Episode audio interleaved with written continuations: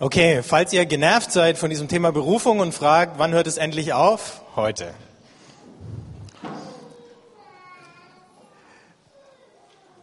Ich habe vor einer Weile eine Geschichte gehört, ich weiß nicht, ob sie wahr ist, aber stellen wir uns mal vor, sie wäre wahr, als die Amerikaner das Space Shuttle gebaut haben, haben sie äh, Tests gemacht, um äh, Glasscheiben zu finden, die diesen extremen Belastungen standhalten, ähm, den Temperaturen aber natürlich auch einem möglichen Aufprall. Dann haben Sie gehört, dass man in Europa, ich nehme an bei Airbus, eine Hühnerkanone entwickelt hat, ähm, um Glasscheiben für Flugzeuge zu testen. Also falls es eine Kollision mit einem Vogel gibt, was ja ab und zu mal vorkommt, ähm, hat man es simuliert, indem man ähm, mit Druckluft ein Huhn, ein totes Huhn natürlich, äh, gegen diese bruchsicheren Glasscheiben geschossen hat, um mal zu schauen, bis zu welchem Tempo ähm, die so einen Aufprall überleben. Die Scheiben natürlich nicht, das Huhn, das war ja schon tot.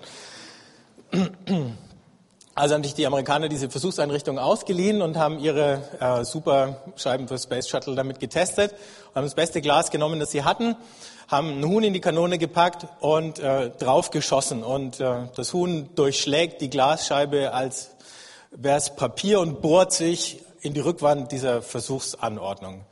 Dann haben die Amerikaner überlegt, irgendwas müssen wir falsch gemacht haben, haben es nochmal probiert und wieder genau der gleiche Effekt. Dann haben sie in Europa angerufen und die konnten ihnen auch nichts sagen, haben aber einen Experten vorbeigeschickt. Der hat dann dieses Experiment nochmal begutachtet und hat dann zu den Amerikanern gesagt, das nächste Mal nehmt ihr lieber kein tiefgekühltes Huhn mehr.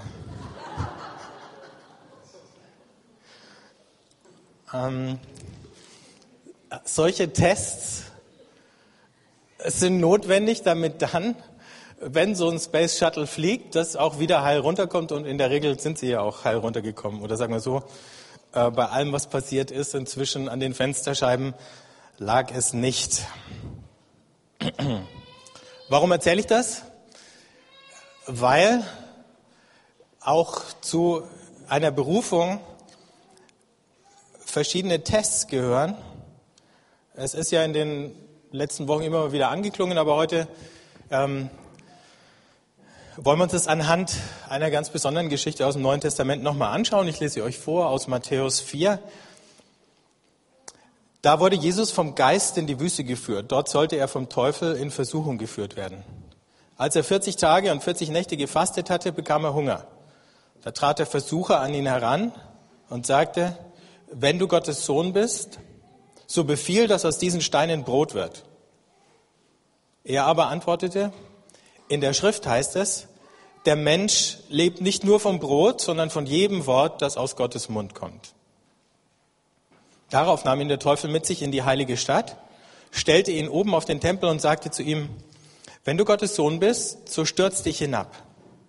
Denn es heißt in der Schrift, seinen Engeln befiehlt er dich auf ihren Händen zu tragen, damit dein Fuß nicht an einen Stein stößt. Jesus antwortete ihm, in der Schrift heißt es auch, du sollst den Herrn, deinen Gott, nicht auf die Probe stellen. Wieder nahm ihn der Teufel mit sich und führte ihn auf einen sehr hohen Berg. Er zeigte ihm alle Reiche der Welt mit ihrer Pracht und sagte zu ihm, das alles will ich dir geben, wenn du dich vor mir niederwirfst und mich anbetest. Da sagte Jesus zu ihm, weg mit dir, Satan, denn in der Schrift steht, vor dem Herrn, deinem Gott, sollst du dich niederwerfen und ihm allein dienen.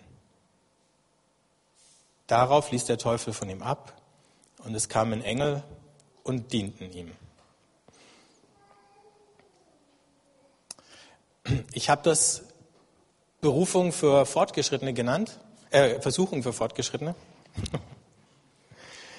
ähm, aus einem bestimmten Grund. Es gibt natürlich sozusagen Versuchung für Anfänger, die überhaupt verhindert, dass wir auch nur in die Nähe unserer Berufung kommen. Wenn wir der nachgeben, und der Michael hat äh, letzte Woche davon gesprochen, der Versuchung zu einem bequemen Leben, wo man sich keine unangenehmen Fragen stellt, äh, wo man einfach macht, was alle machen und sagen wir mal den etwas elementareren oder niedrigeren Bedürfnissen nachgibt, immer einen vollen Bauch zu haben, immer ein bequemes Bett zu haben und so weiter. da braucht man nicht viel dazu zu sagen. Es gibt natürlich auch andere Versuchungen, wenn mir einer dumm kommt, ihm mit gleicher Münze zurückzuzahlen und all das. Äh, das sind sozusagen banale Versuchungen, weil es gar nicht so schwer ist, sie zu identifizieren als Versuchungen. Nicht, dass es nicht schwer wäre, ihnen zu widerstehen, aber es ist relativ leicht äh, festzustellen, das sollte ich jetzt lieber nicht tun. Ne? Ab und zu erliegen wir denen auch. Aber okay, hier liegt die Sache ganz anders. Jesus kommt von seiner Taufe am Jordan. Da war der Heilige Geist auf ihn herabgekommen und vom Himmel kam diese Stimme, das ist mein geliebter Sohn. Der hatte seine Berufung gefunden. Er hatte sie gerade in dem Augenblick gefunden. Wir wissen nicht genau, was er 30 Jahre lang über sich gedacht hat und was seine Aufgabe sein würde. Wir wissen nicht, wie klar ihm das war, aber spätestens als er da vom Jordan weggeht, war das klar.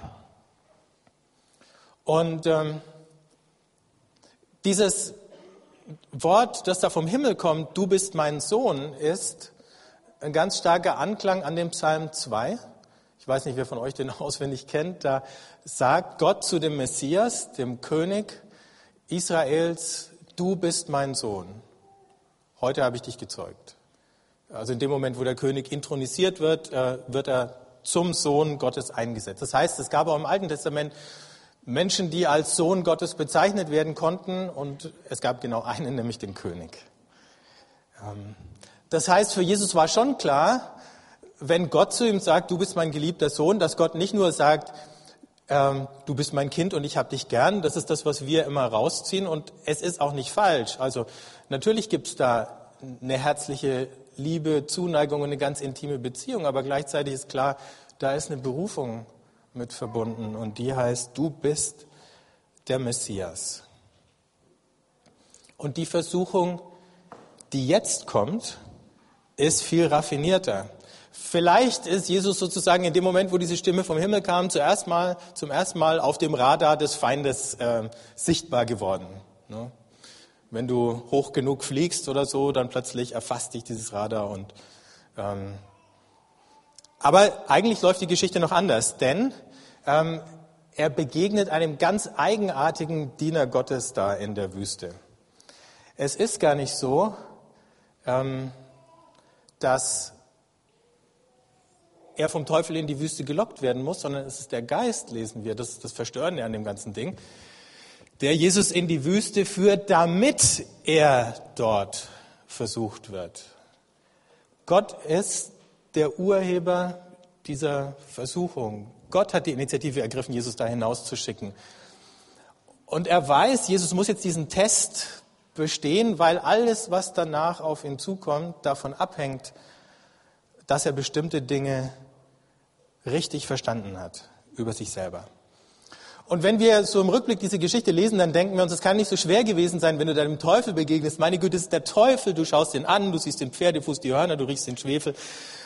Und, und, und dann weißt du schon, dass egal was der jetzt sagt, du einfach nur Nein sagen musst. Ne? Ähm, aber wenn wir die Geschichte anschauen, das ist so eine ganz surreale Erzählung. Es ist ganz schwer irgendwie rauszukriegen, wie muss das damals gewesen sein, weil eines, in einem Moment ist Jesus in der Wüste, im nächsten Moment steht er in Jerusalem auf dem Tempelberg und wieder im nächsten Moment steht er auf einem anderen Berg und von diesem Berg gibt es überhaupt so einen Berg, von dem du die ganze Welt sehen kannst?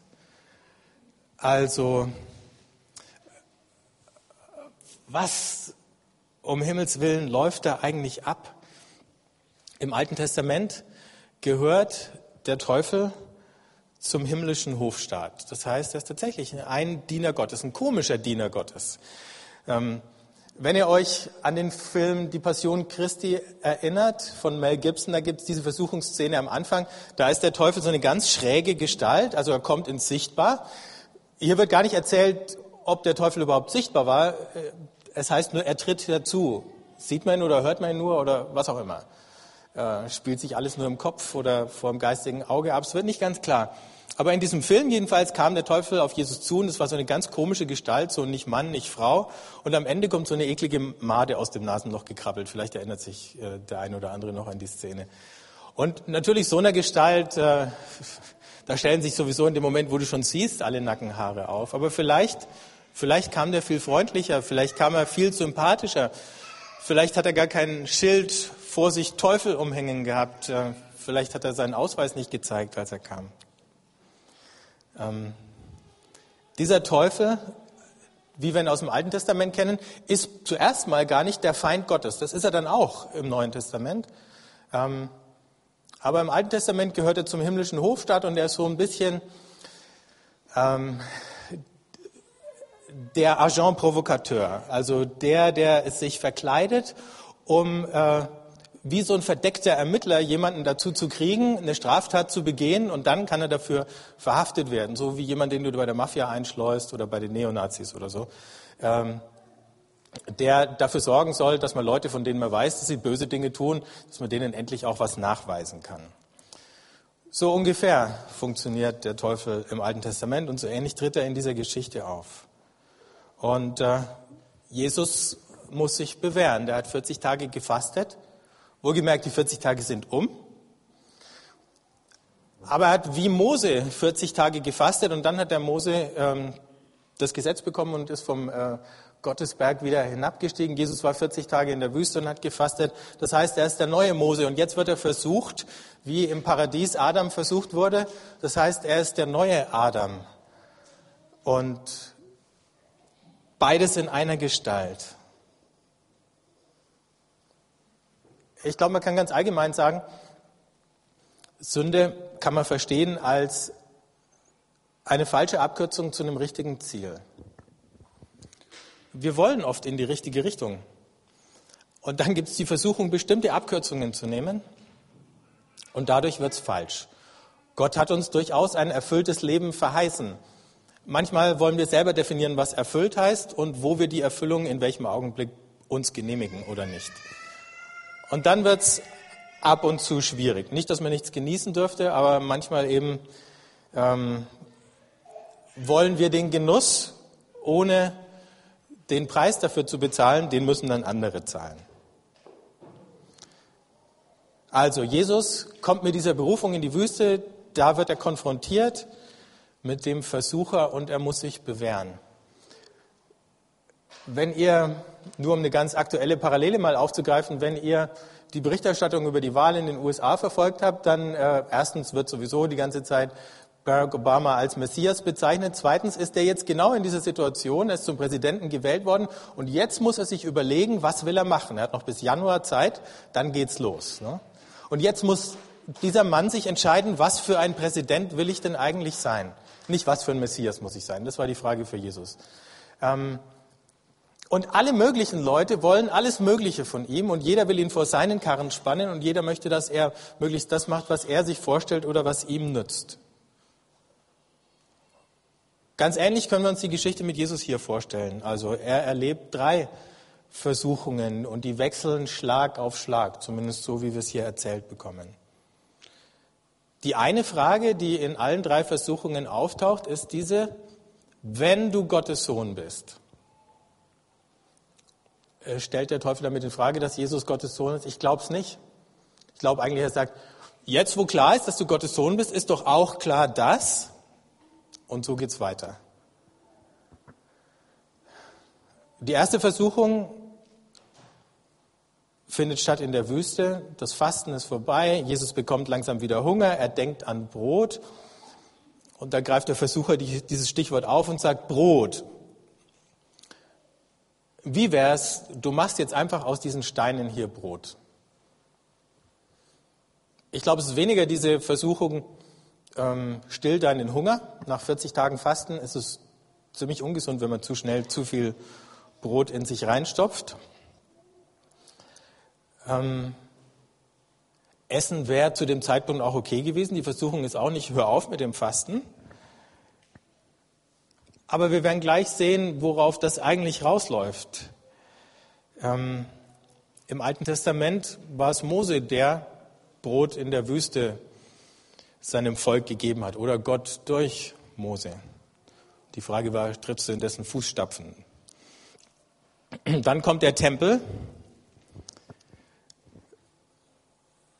Jesus steht auf dem Tempelberg, auf dem Eck der Tempelmauer und die Frage war, kannst du dich da runterstürzen im Vertrauen auf Gott? Also beweis doch mal deinen Glauben und lass mal alles sehen, was du für eine Vollmacht hast. Ähm, mach irgendeine Sache, die mit einem Schlag klar macht, dass du nicht einfach nur nochmal irgendwie hinterhergelaufener Wanderprediger unter vielen bist, sondern der, auf den jetzt alles ankommt. Und dann schließlich der hohe Berg, der Blick runter in die Welt, die Jesus zu Füßen liegt auf diesem Berg. Wie fühlt sich's an, wenn dir die Welt zu Füßen liegt? Möchtest du das? Und in all dem eben die Frage, was für einen Messias möchtest du sein? Und in dem Moment, wo er die Frage stellt, wird klar, es ist überhaupt eine Frage. Es hätte auch sein können, dass sonnenklar ist, was der Messias macht. Und den meisten Leuten war es sonnenklar, wozu so ein Messias kommt. Die wussten genau, was ein guter Messias sein würde. Also konfrontiert der Teufel Jesus mit drei biblischen Erwartungen. Die eine war eben, der Prophet in den Fußstapfen Mose zu sein, ähm, Wasser aus dem Felsen, Brot in der Wüste ähm, herzubringen und sich dadurch zu legitimieren als der Sohn Gottes, als der rechtmäßige Erbe und der rechtmäßige Messias. Das zweite war, sich von dieser Mauer zu stürzen. Und der Tempel, wenn wir in den Propheten Malachi gucken, ist der Ort, wo der Malachi gesagt hat, hier wird Gott ganz plötzlich erscheinen. Also so dieses Erzwingst, dass Gott sich ganz plötzlich offenbart, dadurch, dass du dich darunter stürzt. Aber es ist nicht nur so, dass das irgendwie ein super Stunt wäre, ähm, ein Special Effekt, der einfach nur ein bisschen Aufmerksamkeit erzielt, sondern zwing Gott dazu, dass endlich all das, was verheißen ist, in Gang kommt, dadurch, dass du dich darunter stürzt. Und es gab Zeitgenossen, die durchaus so gedacht und gehandelt haben. Und dann schließlich, also das war die Versuchung sozusagen als der priesterliche Messias aufzutauchen und schließlich der König. Du schaust hinab von diesem Berg, du siehst um dich herum, natürlich war der Berg irgendwo in der Region, du siehst dieses riesige Reich Israel ähm, zur Zeit des König Davids, wo es seine größte Ausdehnung gehabt hat, und dann drüber hinaus alle Weltreiche darum herum. Und im Psalm 2 heißt, ich habe ja vorhin schon erwähnt, das ist sozusagen die maßgebliche Hintergrundgeschichte, da sagt Gott zu dem Messias, fordere von mir und ich gebe dir die Völker zum Erbe, die Enden der Erde zum Eigentum. Du wirst sie zerschlagen mit eiserner Keule. Der Messias als der, der den Zorn Gottes an den Völkern der Welt vollstreckt. Ist das der Schuh, den du dir anziehen möchtest, Jesus? Das Interessante ist, bei jeder Versuchung hat der Versucher die Bibel auf seiner Seite. Der zitiert ja nichts Absurdes, sondern es sind einfach nur ganz biblische Erwartungen, von denen jeder wusste, dass der Messias das machen würde. Und wenn wir dann weiterlesen in den Evangelien, was tatsächlich passiert ist, dann stellen wir fest, ähm, Jesus musste sich diese Fragen am Anfang stellen, denn all diese Entscheidungen sind auf ihn zugekommen. Wenn wir gleich im äh, Lukas-Evangelium weiterlesen, in Lukas 4, das habe ich jetzt nicht auf der Folie drauf, in der ersten Predigt zitiert Jesus aus dem Buch Jesaja, aus dem 61. Kapitel, dass er gekommen ist, um ein Gnadenjahr des Herrn auszurufen und, und, und. Und dann hört er mit seinem Zitat da auf, bevor was jeder wusste, sich der Satz fortsetzt und einen Tag der Vergeltung unseres Gottes. Er sagt, ich bin kein Messias des Zorns, wie das, was wir gerade gelesen haben. Das bin ich nicht. Und er sagt es dadurch, dass er es nicht sagt. Aber manchmal ist ja Schweigen lauter, als wenn man irgendwas abstreiten würde. Er sagt es einfach nur nicht. In Markus 3, Vers 21 hält Jesu Familie ihn für verrückt und die Schriftgelehrten halten ihn für dämonisch besessen. In Johannes 6 spricht Jesus über das Brot und er sagt, ich bin das Brot des Lebens. Und er sagt, ähm, dass Menschen zu ihm kommen müssen, um, ihm, um satt zu werden. Er sagt zu den Leuten, ihr, ihr lauft mir jetzt nach, weil ihr was zu essen gekriegt habt, aber darum geht's doch überhaupt nicht nach der Speisung der 5000. Und dann ganz am Ende hören wir Petrus sagen, viele Leute verlassen Jesus dann, die sagen, wir verstehen nicht, was der Typ will und äh, wie kann er sowas sagen. Und dann fragt Jesus seine Jünger, wollt ihr auch weggehen am Ende von dieser Brotrede? Und Petrus schaut ihn an und sagt, wohin sollen wir denn gehen? Du hast Worte ewigen Lebens. Interessanterweise ist es genau die Antwort, die Jesus auf diese Versuchung mit dem Brot gibt. Der Mensch lebt nicht vom Brot, sondern von jedem Wort, das aus dem Mund Gottes kommt. Erstaunlich die Parallele. Ja? Ähm, das heißt, es war eine ganz reale Geschichte. Es war eine ganz reale Versuchung. Es ist genau das eingetreten hinterher. In Lukas 11 lesen wir im Vers 16, wie die Schriftgelehrten von Jesus ein Zeichen fordern. Die sagen, nochmal, was du hier alles tust, Kranke gesund machen, Besessene befreien und so weiter, das reicht nicht aus. Wir brauchen noch ein Zeichen. Und Jesus sagt, und ihr kriegt keins von mir, wenn euch das nicht reicht. Ihr müsst damit klarkommen, dass ich diese Rolle so lebe und so ausfülle, wie ich das denke und ich spiele nicht zu euren Bedingungen. In Lukas 9, Vers 54 sind sie auf dem Weg Richtung Jerusalem, ziehen durch Samaria. Da gibt es ein Dorf, in dem die Leute sie abtropfen und abblitzen lassen. Und dann sagen zwei von den Jüngern, so, und jetzt, Jesus, lass mal Feuer vom Himmel fallen und löschen wir dieses Dorf aus. Auch biblisch, Sodom und Gomorra und so kam alles schon vor. Gott darf sowas machen, oder? Und Jesus sagt, ihr habt noch gar nichts kapiert, oder? Aber das Argument war natürlich, hey, äh, wenn du dir das bieten lässt, nimmt dich doch kein Mensch mehr ernst. Kann Messias sich sowas bieten lassen? Für die Jünger war klar, nein, das kann er nicht. Du musst hart dagegenhalten. Ähm, und zu dem Beispiel fallen euch sicher alle möglichen Parallelen ein, wo Leute vor genau der gleichen Entscheidung stehen. Kann ich mir sowas bieten lassen oder verspiele ich damit alle meine Autorität? Und muss ich jetzt, obwohl ich eigentlich gar nicht möchte, hier mal richtig durchgreifen?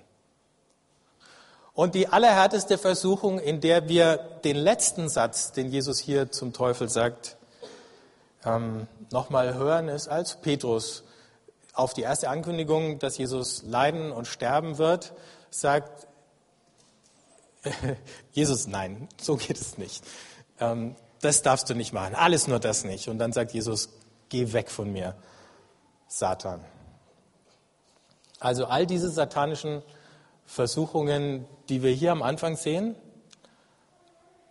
waren nicht einfach nur Spielerei, sondern eine Vorwegnahme von all dem, was kam. Es gab für Jesus diese eine Entscheidung am Anfang und es gab dann nochmal eine am Ende. Die am Anfang fand statt in der Wüste, die am Ende findet statt im Garten, wo Jesus noch einmal mit sich ringt und sagt, gehe ich diesen Weg jetzt noch gar zu Ende, bis zum letzten bitteren Ende.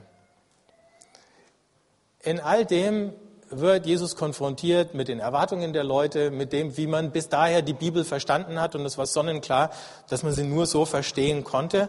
Und die Frage ist, Wagt es, sich über alles hinwegzusetzen? Wagt er es, all das zu ignorieren und zu sagen, und das mag sein, dass das gestern der Wille Gottes gewesen ist, aber heute für mich gilt was anderes? Wer ist er eigentlich, wenn er sowas macht? Was denkt er eigentlich von sich, wenn er sich sowas rausnimmt? Geht es eigentlich? Gegen alle Vernunft? Gegen alle Tradition? Gegen alles, was schon immer gegolten hat?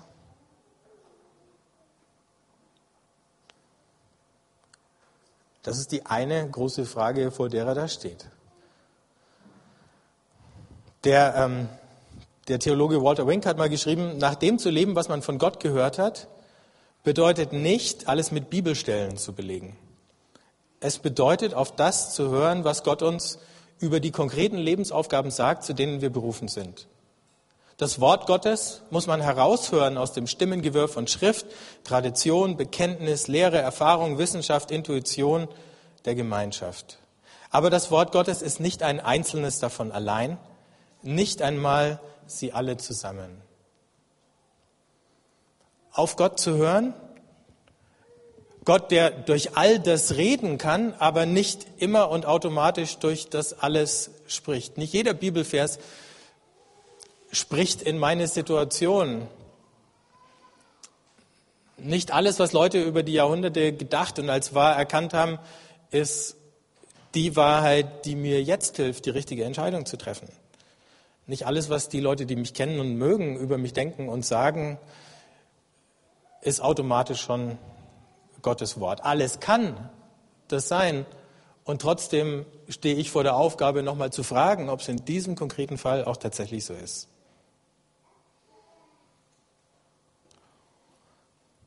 Diese Erwartung an Jesus war, komm Jesus, sei ein guter Messias. Alle wussten, was ein guter Messias macht, nur Jesus scheinbar nicht oder nicht so genau. Und da waren diese Erwartungen eben, lass uns satt sein, lass uns bewundert werden, lass uns übermächtig sein. Also eben nicht nur Jesus dich als Messias, sondern uns alle. Wir wollen ja einen Anteil daran haben. Und solche Erwartungen zu ignorieren bedeutet, du wirst einen hohen Preis dafür zahlen. Jetzt gibt es natürlich die umgekehrte Versuchung, die ist genauso tückisch. Die wird hier nicht erwähnt, weil Jesus offensichtlich nicht in der Versuchung stand, aber du und ich könnten in der gleichen Versuchung stehen. Wir könnten einfach nur die Erwartungen der anderen umkehren, auf den Kopf stellen und einfach nur das Gegenteil machen aus Prinzip. Das gibt es auch. Hm. Und es ist genauso falsch. Jesus macht nicht einfach nur aus Prinzip das Gegenteil, sondern er schüttelt all diese Erwartungen ab. Und dann versucht er im Hören auf Gott, und zwar nicht nur einmal am Anfang, sondern von da ab jeden Tag ähm, seinen Weg zu gehen.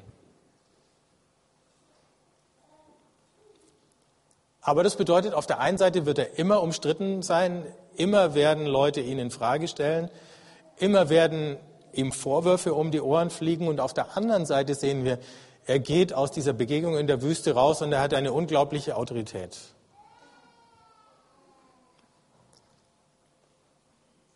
Und wenn wir uns fragen, warum wir vielleicht manchmal so blass und kraftlos sind, dann ist es vielleicht verbunden mit dieser Fragestellung, versuchen wir was zu sein oder jemand zu sein, der wir eigentlich gar nicht sein sollten oder müssten. Und ist nicht eigentlich die Herausforderung für uns auch, ab und zu mal aus der Rolle zu fallen, so wie Jesus hier aus der Rolle fällt? Also wir hatten ja vor zwei Wochen die Geschichte mit den Rollen und ähm, in gewisser Weise bedeutet die Berufung Gottes, dass wir aus allen unseren Rollen irgendwie rausfallen.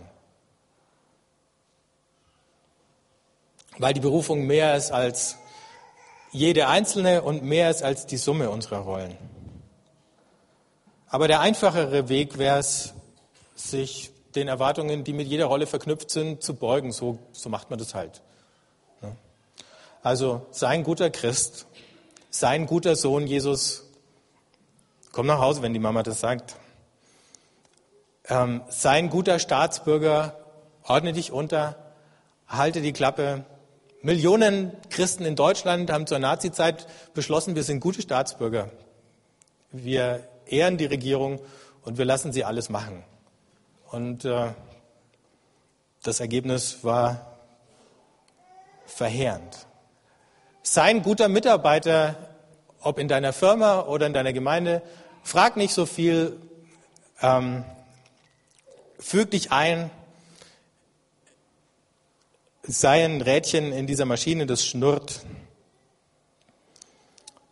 Sei ein guter, was auch immer.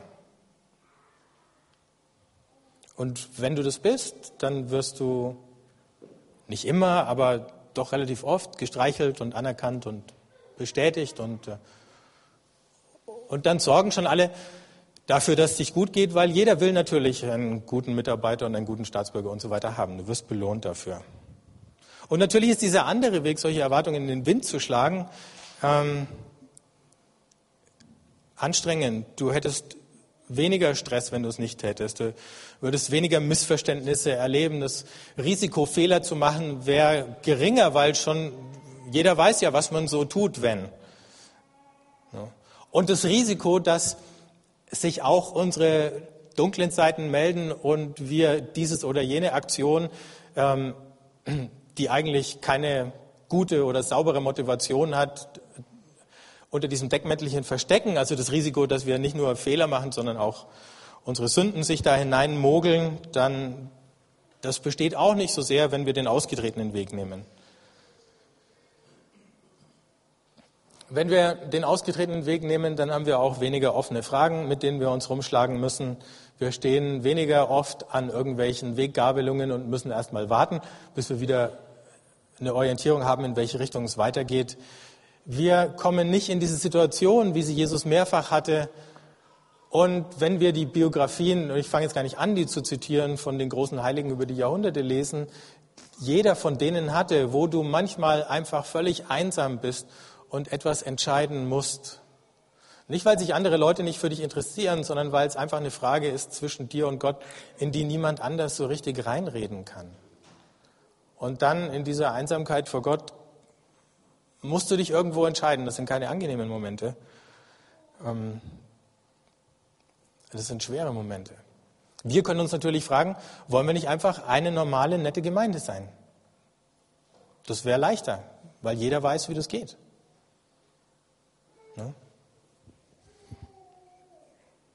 Man macht Gottesdienste und da gibt es Predigten, wo die Bibel richtig ausgelegt wird und, äh, und äh, es gibt Musik, die ich sage jetzt,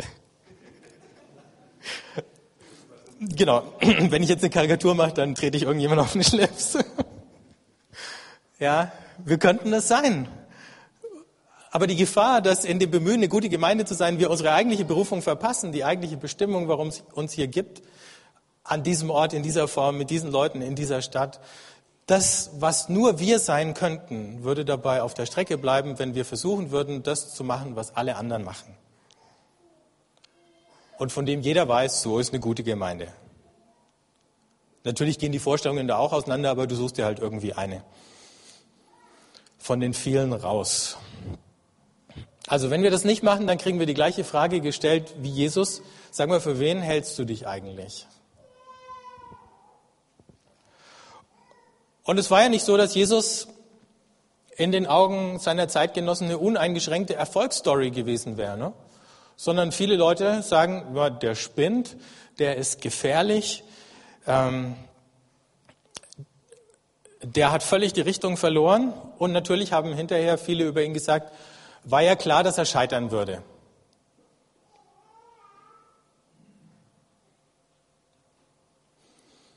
Und genau das Gleiche wird uns immer wieder mal blühen. Ich sage ja nicht, dass es nur ein einziger Weg der Qual und der Selbstaufopferung ist. Nein, es hat auch seine guten Seiten, aber diese Entscheidungen sind manchmal hart. Das Schlimme ist, wir werden auch Leute sehen, die sich irren und die scheitern. Und wir werden die anschauen und sagen, wer bin ich eigentlich, dass ich denke, bei mir würde es gut gehen, wenn es bei ihm nicht gut gegangen ist. Das ist noch irritierender. Denn die Fälle gibt's. Und die gab es damals auch.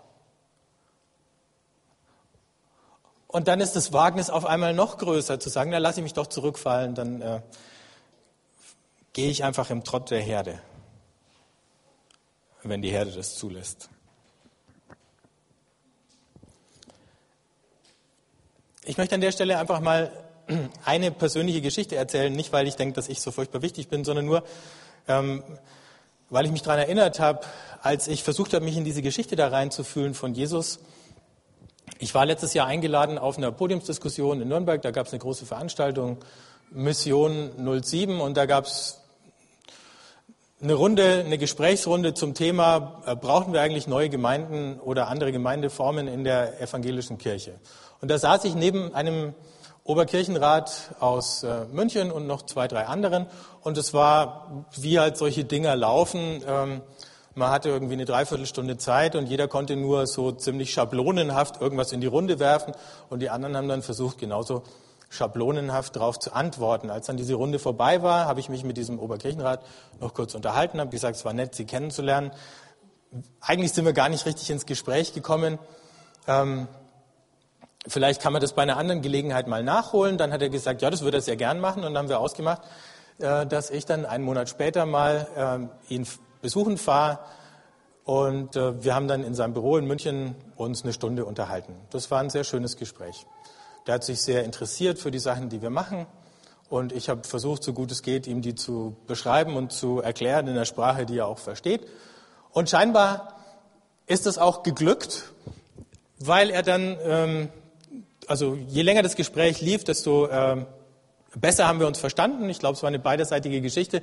Und am Ende hatte ich das Gefühl, wir haben uns so gut verstanden, dass er mich plötzlich gefragt hat, äh, sagen Sie mal, warum haben Sie eigentlich, und da muss ich jetzt ausholen, um das zu erklären, hier kein zweites kirchliches Examen gemacht? Es war bei mir so, ich habe Theologie studiert bis zum ersten Examen, saß dann in meiner Doktorarbeit und dann plötzlich ist diese Gemeinde hier geboren worden. Und ich hatte es eigentlich gar nicht geplant, aber irgendwie hat mich dann sozusagen da angesaugt und dann war ich da halt drin. Und dann irgendwann habe ich gedacht, jetzt hier nochmal auszusteigen um ähm, irgendwo ein Vikariat zu machen und dann bis zur Beamtung sozusagen die Karriere zu machen, um mich dann beurlauben zu lassen, weil ich schon wusste, dass ich eigentlich das, was ich hier mache, lieber machen würde als, sagen wir mal, das durchschnittliche Pfarramt in der durchschnittlichen Gemeinde. Jetzt merkt ihr schon, auf was es rausläuft. Ähm, das würde nicht passen. Ich, ich habe ihm das so beschrieben. Ne? Dann habe ich gesagt, jetzt bin ich ja eh zu alt, sowas geht ja gar nicht mehr. Und dann hat er gesagt, ach nee, gehen Sie doch mal darüber, da sitzen meine Kirchenjuristen und fragen Sie den und den nochmal. Dann war der und der nicht da und dann war jemand anders da. Der war überfordert von dieser spontanen Idee, von dem, äh, und hat sich die Haare gerauft und hat dann in seiner grünen Sammlung von äh, Kirchengesetzen hin und her geblättert und hat dann seinen Computer befragt und da waren tatsächlich noch meine Daten von Anno Tobak drinnen. Und ich konnte so über seine Schulter auf diesen Bildschirm schauen und dann stand neben meinem Namen der Begriff Abbrecher. Und das hat mir einen richtigen kleinen Stich gegeben. Da habe ich gedacht, oh, da hast du ein Label bei denen. Äh.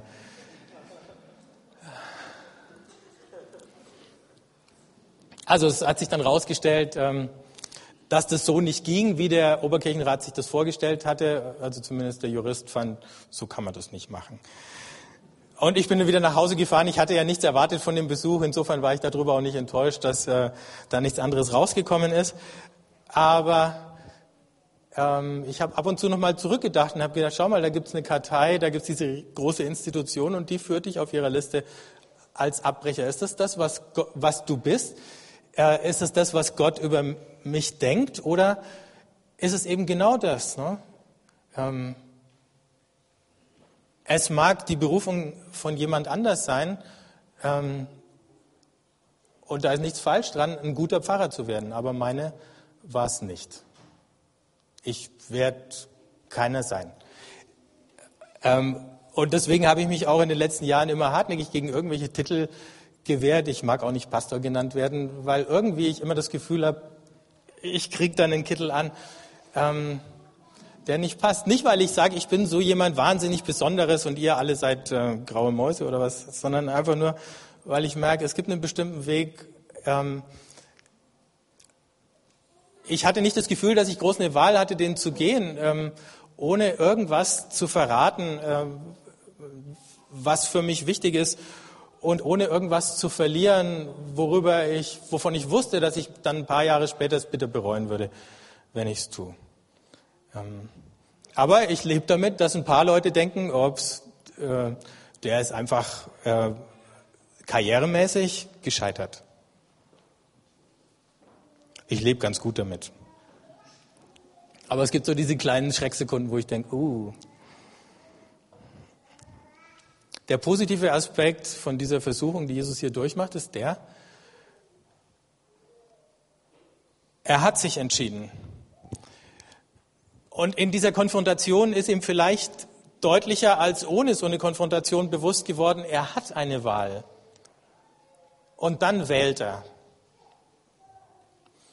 Und manchmal ist der unbewusste Teufel für uns viel gefährlicher, wenn wir uns gar nicht klar machen, dass wir eine Wahl haben. Dann tun wir auf einmal Dinge in dem Bewusstsein, wir hätten gar keine Wahl gehabt.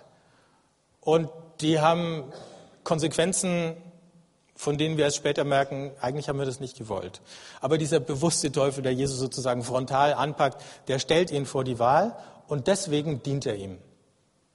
Genau deswegen dient er ihm. Weil dann klar ist, wofür Jesus sich ganz bewusst entscheidet. Und vielleicht kann Jesus da ganz am Anfang von seinem Dienst noch gar nicht so sehr genau sagen, was er will, aber er kann ziemlich klar sagen, was er nicht will. Nämlich sich in diese Messias-Schablonen einzufügen. Der Rest ergibt sich dann unterwegs. Jesus sagt im Johannesevangelium, ich tu nur, der Sohn tut nur das, was er den Vater tun sieht. Das heißt, Jesus war jeden Tag unterwegs und äh, hat versucht rauszukriegen, was es jetzt ist. Ähm, als der Prophet Samuel den Saul beruft und äh, zum König salbt, sagt er zu ihm, geh zu den Propheten, da kommt dann der Geist über dich. Haha, hatten wir auch gerade bei Jesus. Und dann sagt er zum Saul, und dann tu einfach, was dir vor die Hände kommt. Und wir haben manchmal das Gefühl bei Jesus, der tut einfach, was ihm vor die Hände kommt. Der wird immer wieder unterbrochen auf seinem Weg. Irgendjemand äh, hält ihn an und will irgendwas von ihm und in der Regel antwortet er drauf. Und er heilt die Kranken, er beantwortet den Leuten ihre Fragen und so weiter. Der lässt sich unterbrechen und manchmal waren es die Unterbrechungen, die ihn vorwärts gebracht haben. Er war auf jeden Fall offen dafür. Und das war dieses, ich höre jeden Tag auf das Wort, was aus dem Mund Gottes kommt. Der Rest ergibt sich, aber am Anfang steht manchmal eine schwere Entscheidung. Vielleicht habt ihr in den letzten paar Wochen über eure Berufung nachgedacht.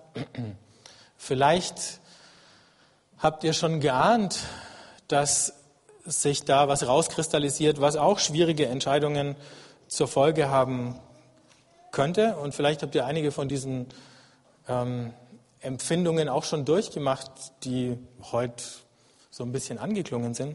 Vielleicht seid ihr auch noch dabei und vielleicht erwartet euch sowas erst in der Zukunft, wenn euch noch ein bisschen klarer geworden ist, diese oder jene Sache, das ist mein Ding hier in diesem Leben. Das ist meine Aufgabe. Das ist die Sache, die nur ich tun kann. Das ist der Grund, warum ich hier bin an diesem Ort zu dieser Zeit.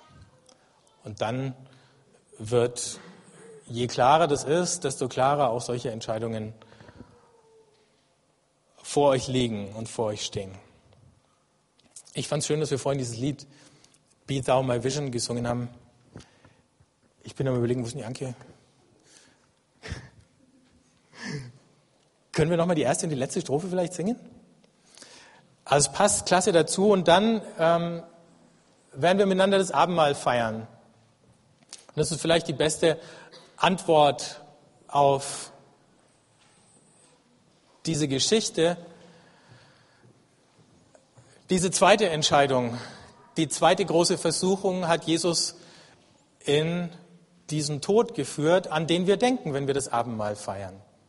Und ihr werdet dann nachher auch nochmal Worte aus Johannes 6, das ich vorhin angeschnitten habe, aus dieser Brotrede hören. Und insofern ist es ganz gut für uns zu sagen, wir folgen Jesus nach, wir folgen ihm auch durch schwierige Entscheidungen. Er hat seine schweren Entscheidungen getroffen, wir treffen unsere schweren Entscheidungen. Ähm, aber es ist ein Weg. Und ähm, die Garantie dafür, dass dieser Weg bei allem Risiko, was wir eingehen, gelingt, liegt nicht in uns, was, dass wir alles richtig machen, sondern es liegt darin, dass Jesus für uns schon längst alles richtig gemacht hat. Und deswegen alle Fehler, die wir jetzt noch machen können, die sind schon längst aufgefangen und aufgehoben. Ich würde gerne noch beten, bevor wir singen. Und wenn ihr wollt, steht auf. Jesus, ich danke dir, dass du um unseren Dinge auf dich genommen hast, die für dich mühevoll, anstrengend, schwierig und qualvoll waren.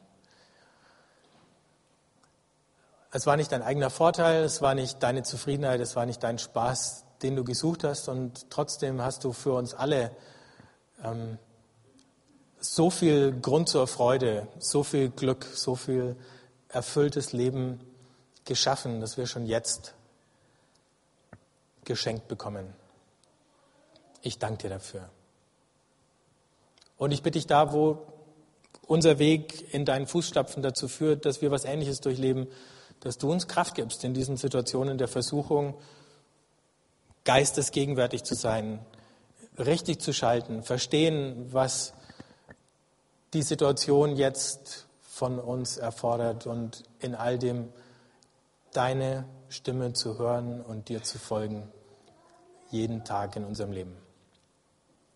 Amen.